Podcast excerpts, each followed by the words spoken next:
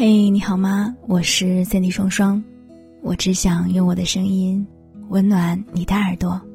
我在上海向你问好，欢迎收听双份的阳光。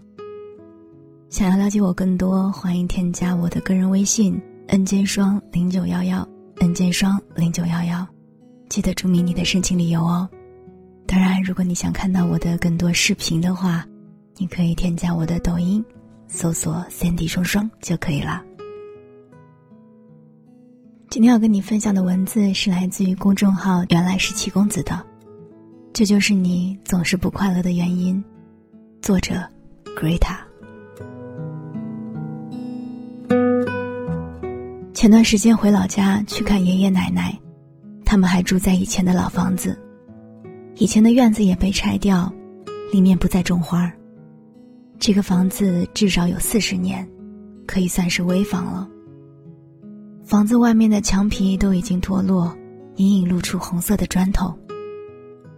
好像所有的事物都会坏的。奶奶家房间的墙面上有了明显的水渍，斑斑没点。房间里的木头桌子有了裂缝。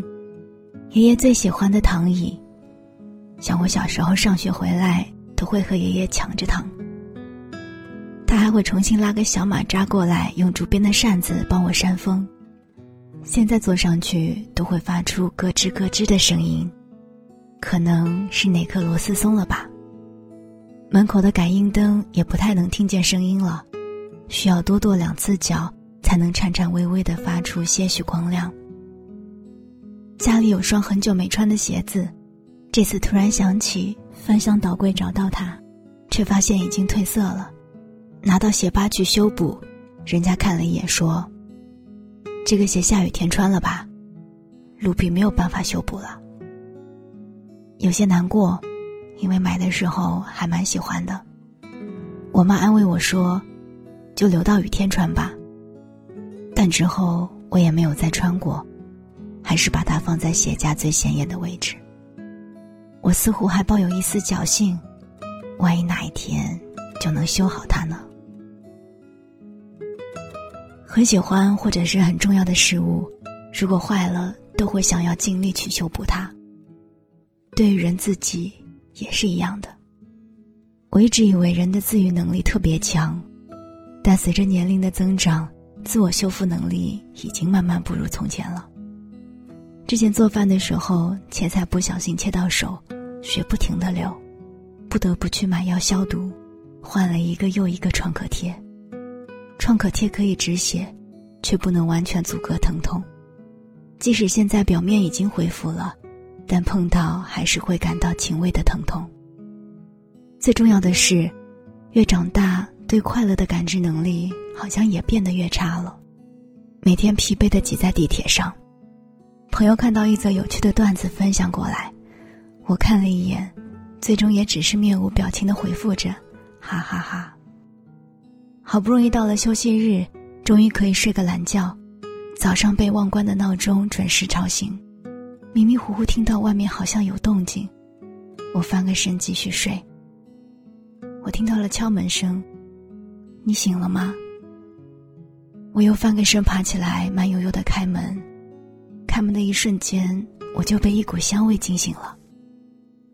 吃早饭吧，我做了你爱吃的手抓饼。我看着我面前室友做的早饭，感觉在发光。因为很喜欢朴树，朋友叫我一起去听他的现场，地点很远，坐车过去要两个小时。我从早上就开始期待，路上的时间也不会感到无聊。现场的人很多，我们尽量往前靠。那天特别热，人挨着人的感觉很不好，我有点想退出人群了。随着一声又一声的尖叫，他来了。朴树出来的那一刻，我所有的不适全都消失了。听着现场不太整齐的合唱着那些花儿，有东西在眼眶里打转，心底的空缺一瞬间被填满了。我们总会在不经意间找到治愈自己的方式。微博上有一位暖心的爷爷，我不记得是怎么关注到他的了。他经常会在微博上分享他和患者的故事，朱爷爷是一位玩偶修补师，他的工作室里摆满了各式各样的玩偶，都是他们的主人求助爷爷帮忙看病的。他们身上或多或少都有一些毛病。七十四岁的朱爷爷眼神大不如从前，每次看病的时候都要用放大镜一点一点的查看。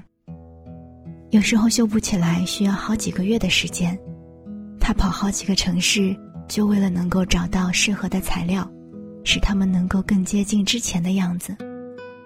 每一个玩偶都有自己的故事，或喜或悲，不管是喜还是悲。对于他们的主人来说都是非常重要的记忆。对于他来说，修补好他们，就是修补好了回忆。爷爷用自己的方式在治愈着自己，也治愈着很多人。这个世界上没有超人，人生更多的时候也不是在等待别的修补员。我们每个人都是修补员，总会找到修补自己的办法。哪个零件松了，就拧紧它；生锈的地方就好好保养。虽然有时候不见得什么事情都能修补好，我们总能在生活里找到那微弱的光亮，修修补补，然后继续快乐生活。我是三 D 双双，这里是双份的阳光。如果你也有文章想要跟大家一起分享的话，你可以投稿到我的邮箱。